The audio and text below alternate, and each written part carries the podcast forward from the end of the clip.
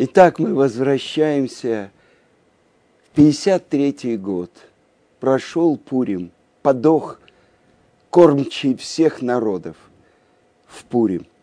Потому что нашелся один праведник, который постановил о нем, что что будет с ним через полчаса, никто не знает. И сказано так, праведник постановляет, а Творец это реализует. И вот спрашивали у Рава Ицкака, скажите, после того, как э, э, в Пурим еще один Амалек был уничтожен, вы, наверное, ждали Песаха с особенным чувством, ждали перемен, ведь Сталин умер. И вот эта глава называется «Подготовка к Песаху». Прошел Пурим, до Песаха оставалось немного времени, надо было готовиться заблаговременно. Ждал ли я перемен? Я всегда ждал избавления. Я ждал Машеха каждый день. А про Сталина после его смерти не говорил и не думал. Я говорил евреям в лагере. Не могу обещать, что это сократит нам срок. Но мы должны постараться не есть хлеб в Песах. И они, евреи, которые сидели со мной в лагере, были согласны. Но они не представляли себе, как это можно сделать нам и пайки, имеется в виду хлеба, не хватает. А если мы ее не будем есть, что с нами будет? Я сказал, что попрошу жену, и она достанет муку, выпечет мацу, а мы попробуем здесь, в лагере, достать картошку. И Гите удалось достать восемь пакетов муки – 24 килограмма. Это, как я уже говорил, было совсем непросто. Но главное опасность заключалась в том, что тогда пересажали многих из-за того, что они изготовляли мацу. Давали по 8-10 лет. Поэтому Гите пришлось добывать так много, потому что она хотела обеспечить мацой не только свою семью, меня и других заключенных в лагере, но и еще несколько еврейских семей. Перед праздником к ней пришло несколько человек и сказали, год очень тяжелый. Они боятся идти покупать мацу. Обычно в синагогах продавали мацу. Так что если она не купит для них мацу, то их семьям придется провести весь праздник без мацы. И я хочу вам рассказать, как чудо спасло Гиту. Когда она на санках везла домой мацу, выпеченную в тайном месте, вдруг ее задерживает милиционер-татарин. Что везешь? Гиту сопровождал уже знакомый вам Рав Ицкак Мильнер. Завидев милиционера, Гита дала знак Рав Ицкаку, чтобы он ушел. Ле, ле, легче женщине, ну как отговориться. Он отошел, а Гита осталась одна. Она стала обстоятельно рассказывать, что у нее двое детей – у одного из них день рождения, и она везет печенье. А почему так много? Что-то не в порядке здесь. Идем в милицию. Она упирается, тянет время. Он посвистел, вызвал еще одного милиционера. Они посовещались по-татарски.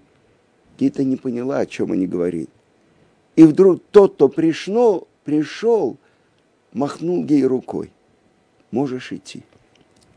Это было так невероятно, что потом она говорила, это, наверное, был сам пророк Ильяу. Ильяу Нави видит милиционера татарина. Талмуд рассказывает про пророка Ильяу, что несколько раз после своей смерти он появлялся на земле и вручал людей из беды в ситуациях, когда выпутаться было совершенно невозможно. Дома Гита разломала мацу на куски, положила в мешочки и надписала на них печенье к чаю – и их удалось передаю, передать в наш лагерь. По закону Шулхана Руха, если нету трех цельных листов мацы, то можно произнести благословение аль-ахилат маца на кусочки, даже на пыль от мацы, даже на мацовую муку – Итак, у нас в лагере есть маца. Есть даже марор, горькая зелень. Жена принесла хрен. Но как быть с вином? Его вообще нельзя приносить в лагерь. Хорошо я знал, если сварить изюм и отцедить отвар, то по закону Шулхана Руха разрешается произносить на него благословение, как на вину. Боре при агафен, сотворивший плод виноградной лозы. Жена передала мне такой компот под видом банки с вареньем. Я отцедил жидкость накануне Песаха, и этого хватило нам на четыре бокала, арба косот, которые мы выпиваем в Седер Песах причем для всех участников седера по минимуму. А где я смогу варить картошку в Песах? Я никогда не брал ничего сваренного в лагерной столовой, а брал только хлеб и чай. Так что мне было не привыкать, но как быть с другими?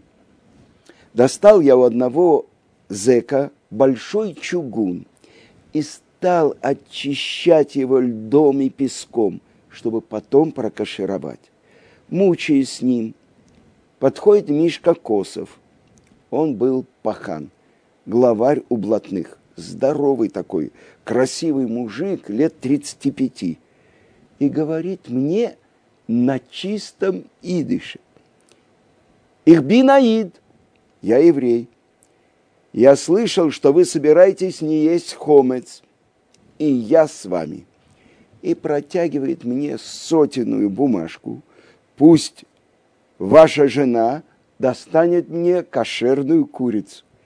Евреи рядом чуть в обморок не упали. Да и я порядком оторопел. Мишка Косов, еврей. А Мишка объясняет, то, что меня воры русским считают, мне даже удобней. И еще один вопрос.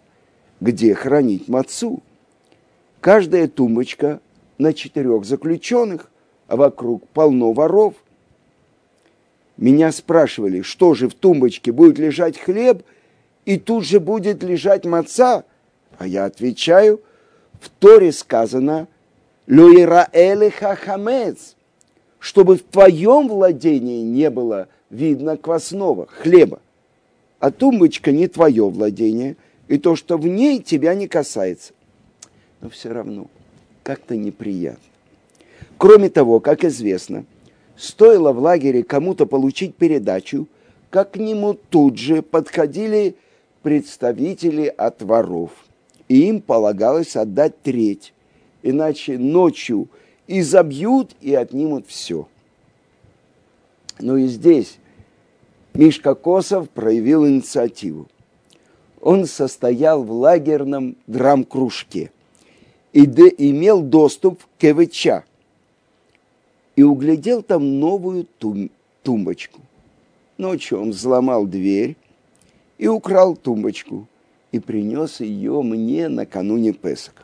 Вот тут тумбочка с замком, чистая, будет специально для Песока. а потом подошел к уркам и сказал, сегодня и еще восемь дней, если кто-то подойдет к Зильберу, попросит поделиться, останется без головы. Они знали, что он словно ветер не бросает, и не подходили. Мишка и сам мучился, но не ел хамец.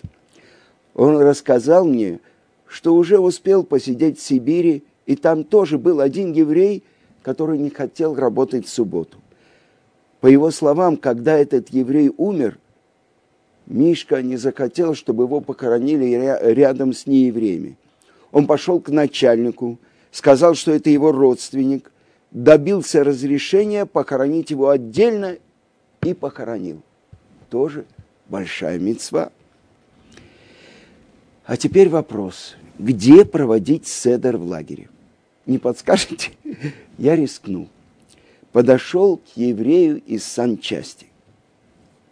Ты обычно раздаешь лекарства с 8 до 9 вечера, но можно раздать с 6 до 7. Сделай так всего два раза. Два, потому что в диаспоре, в странах рассеяния, праздник празднуется два дня, а не один. Этот заключенный был из Белостока. Э, он был из тех, кто бросает своих еврейских жен и женится, женится на нееврейках. Но вот любопытно. Войдя в санчасть, я услышал, как он, делая что-то, напевает. Их гоп цудир кинтайнес нит – Год унзайн мишпет из герехт. У меня нет никаких обид на тебя, Бог, потому что ты и твой суд справедливый. Значит, что-то помнил, все-таки еврей. Он меня послушал. На два вечера освободил санчасть и сидел с нами и проводил седер и ел мацу. Итак, лагерный седер Песах. Накануне Песаха есть хлеб превращают уже с утра.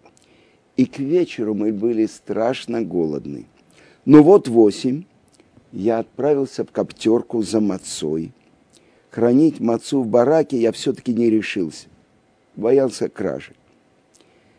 Ведь Мишкина предупреждение касалось только дележа, по поводу посылок, а уберечься от воровства было невозможно. Работавший в коптерке заключенный, он был бывший научный сотрудник, биолог по профессии, друг знаменитого Мичурина. И он относился ко мне с полным доверием. Ни разу за два года не попросил расписаться в ведомости сдачи и получения. Я просто сдавал и забирал свои вещи. А тут случилось непредвиденное. Он вдруг потребовал, распишись. Я удивился, что случилось. А он, не подпишешь, не получишь. А ночь Песаха уже началась, и писать нельзя. Промучился я с ним больше часа. Распишись, и все до сих пор не понимаю, какая была причина. Испытание свыше. свыше. С большим трудом я уговорил его отдать мацу без подписи. И вот вечером в Песах мы вошли в санчасть. Мы сидели за столом, как цари, пили вино, ели мацу и читали о году, которую принес мне порторг лагеря Вишнев. Нам было, нас было столько человек, сколько могло вместиться. Кажется, 12. Я пригласил самых близких. А как быть с остальными? Я дал мацы, посоветовал собраться в одной камере, научил говорить кидуш. Перед праздником ко мне подошло несколько человек – а я не знал, что они евреи, и попросили, дайте нам хотя бы величиной с маслину, кизайт мацы. А один из них сказал, что он сидит давно, с войны. Он был капа в гетто, может, в концлагере. Он признался мне, что уже 20 лет не ел мацу. Ну, я дал ему тоже по кусочку мацы. И вот мы сидим, и у нас кошерный седер Песах. Я объяснил им, что в ночь седера надо вспомнить хотя бы три основные вещи, о которых в Агаде сказано. Тот, кто не рассказал не, э, и не объяснил три эти вещи, обязанность рассказывать о году не исполнил. Что же это за три вещи? Песах, маца, умарор. То есть на Седере надо рассказать, почему мы приносим, приносим пасхальную жертву, почему мы едим мацу и почему мы едим горькую зелень. Песах буквально, если перевести на русский, означает «перескочил». Когда Творец казнил первенцев Египта, он перескочил, миновал мимо домов евреев и поразил только египтян. А маца – это хлеб бедности. Это пресный хлеб. Сначала фараон отвергал требования Моше и не давал э, евреям разрешения на выезд. Но во время десятой казни, в ужасе перед происходящим, он сам торопил евреев и просил выйти – только евреи замесили тесто, чтобы спечь хлеб в дорогу, рано утром им пришлось выйти.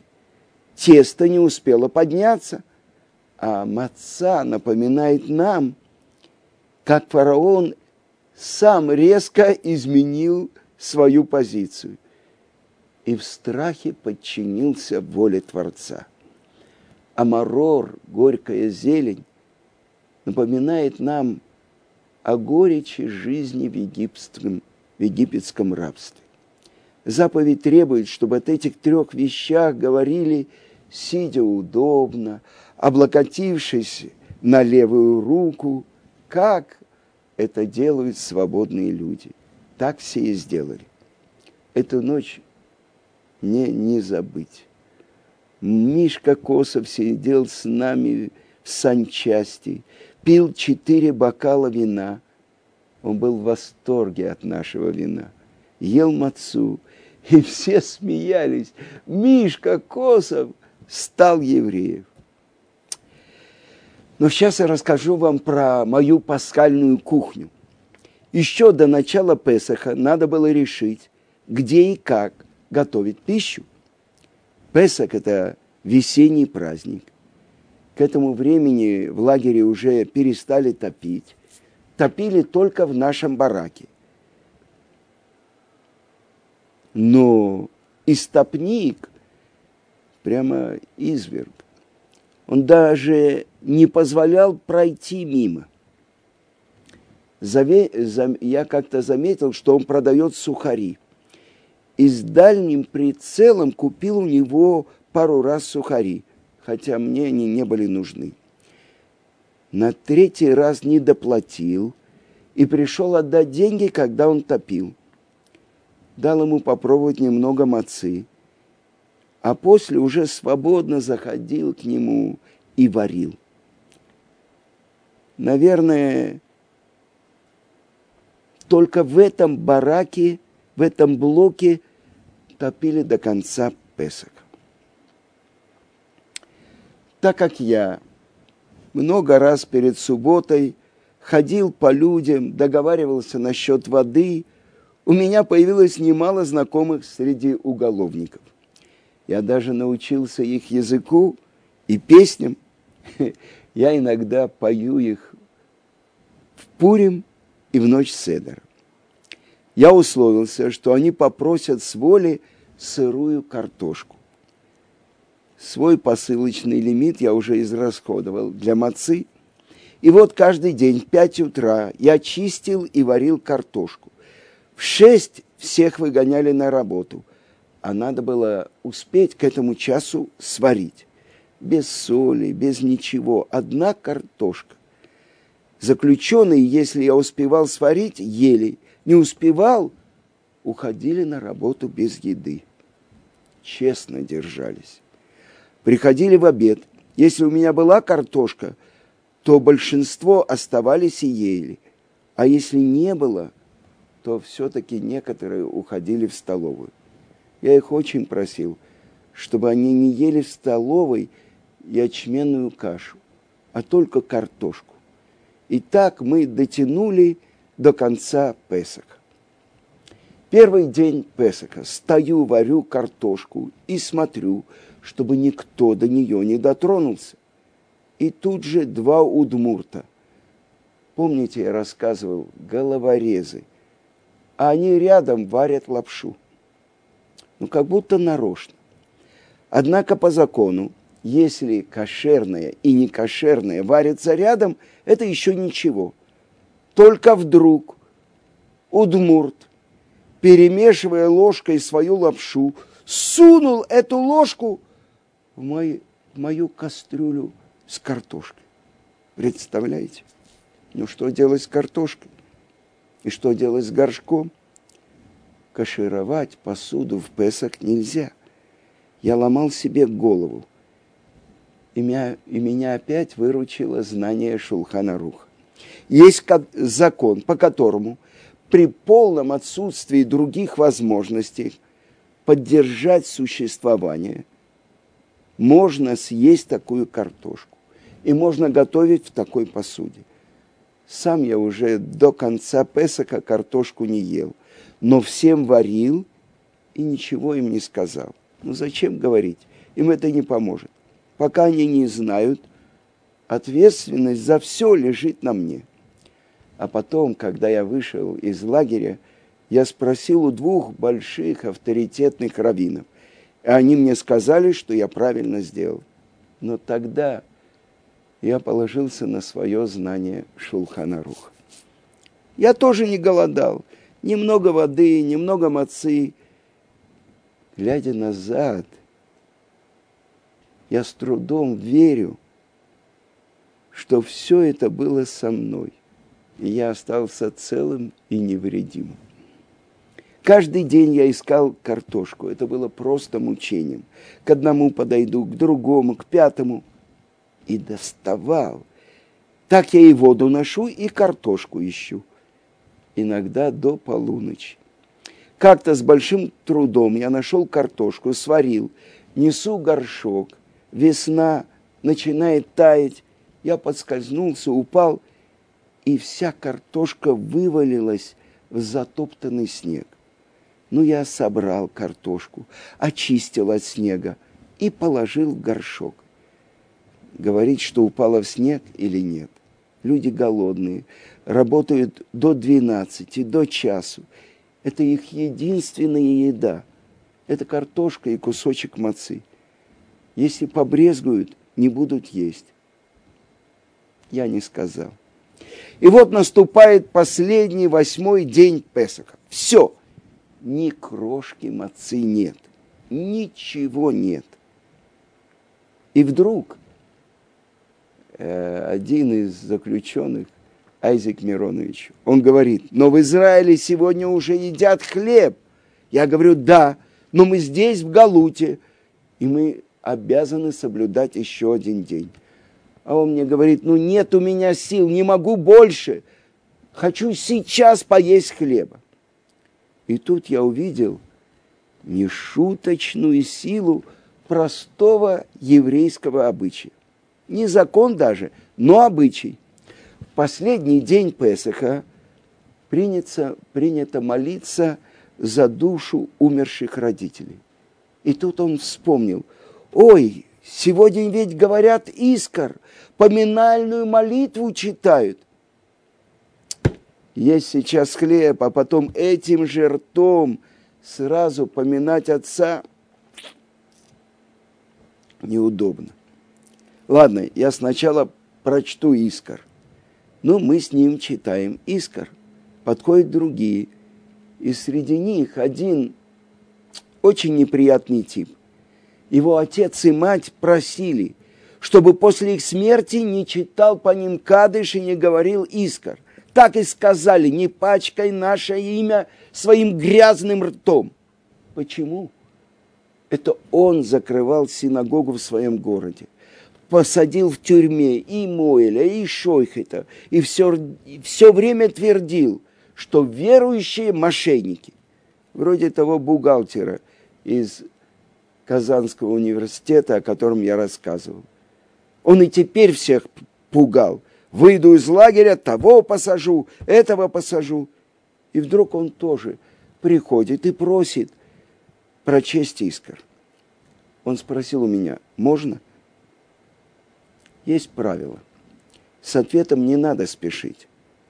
Я подумал и сказал, можно. А потом он меня спрашивает, можно ли сегодня есть селедку и сливочное масло? Я смеюсь, где, здесь или в земле Израиля? Здесь это самое кошерное, что только может быть в Израиле я, может быть, еще стал разбираться, что за селедка, где лежало масло. А тут без всяких. А почему ты спрашивает?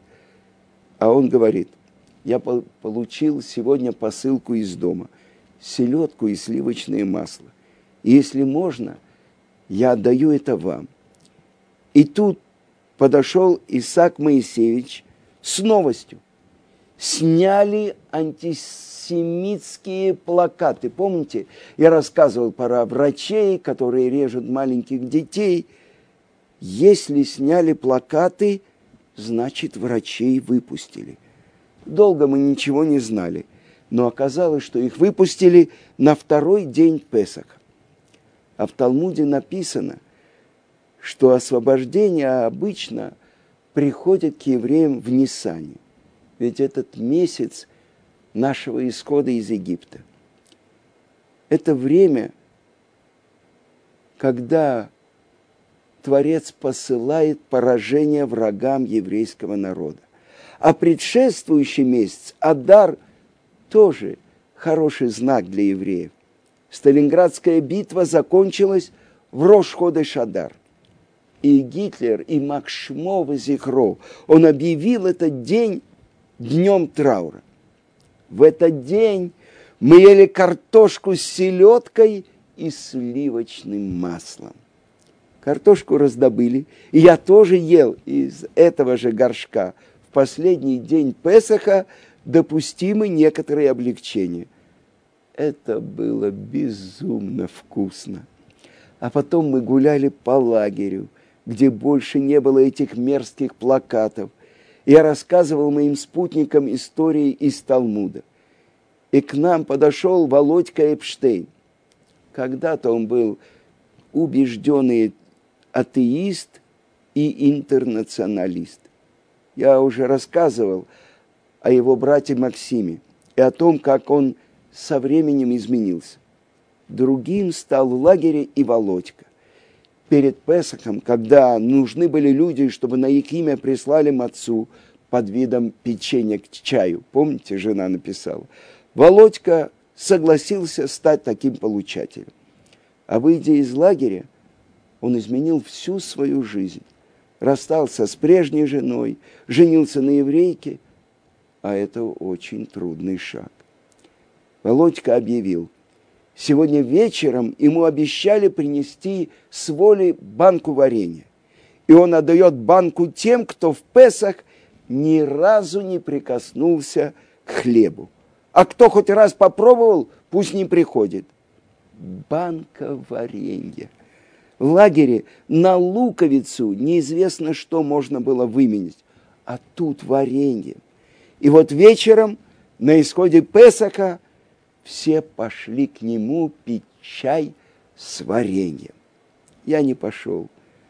Хотелось побыть немного одному. Так закончился Песах. А сразу после Песаха объявили амнистию.